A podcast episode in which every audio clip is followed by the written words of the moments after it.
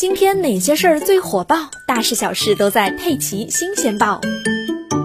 五一假期临近，中国疾病预防控制中心发布健康提示，建议重点做好新冠肺炎、诺如病毒肠炎、手足口病、皮传播疾病、动物传播疾病和食物中毒的预防与防范。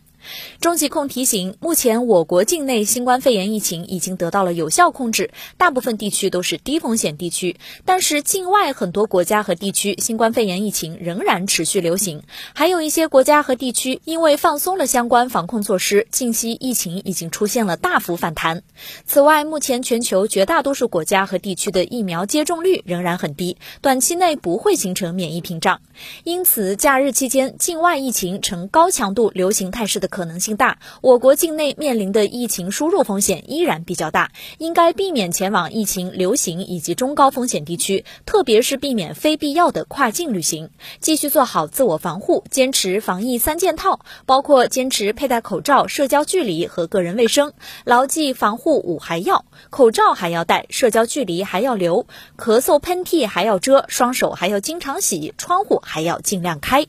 中疾控建议，旅行归来应该自我观察十四天，一旦出现可疑症状，做好防范感染他人的措施，及时就医，并主动告知医生自己的旅行史。此外，节假日期间还应该按照安排接种疫苗，特别是第二剂，应在首剂接种后三周及以上至八周内尽早完成，尽量不要因为旅行而影响第二剂的接种。